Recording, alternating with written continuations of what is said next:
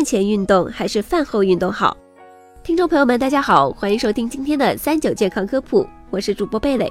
平日里大家有句话常说，生命在于运动，这确实是一个靠谱的说法。因为日常多运动能够促进血液循环，达到防病养生的目的。但也有很多人有一个疑问：运动和吃饭究竟哪一个在前，哪一个在后呢？今天贝蕾就来跟大家聊一聊运动和吃饭哪些事儿。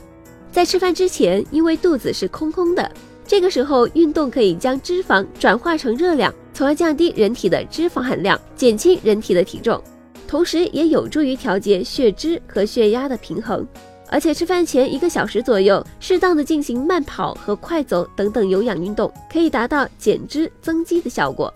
另一方面，饭后如果马上运动，往往会影响肠胃的蠕动速度，大量的食物残留在肠胃中。对肠胃造成很大的负担，尤其是剧烈运动之后，可能引发结肠炎、阑尾炎、腹部疼痛等等这些症状。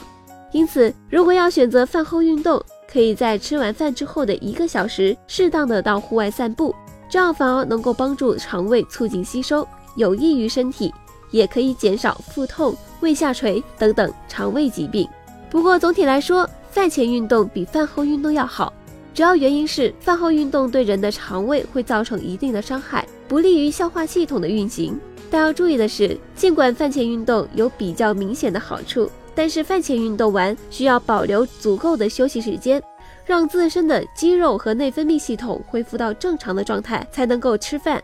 如果当你饥饿难耐的时候，一定不要勉强运动，否则会引起低血糖。我们如果选择饭前运动，可以在运动前一小时补充一些碳水，像是香蕉、面包这一些，以保证身体有足够的体力完成运动量。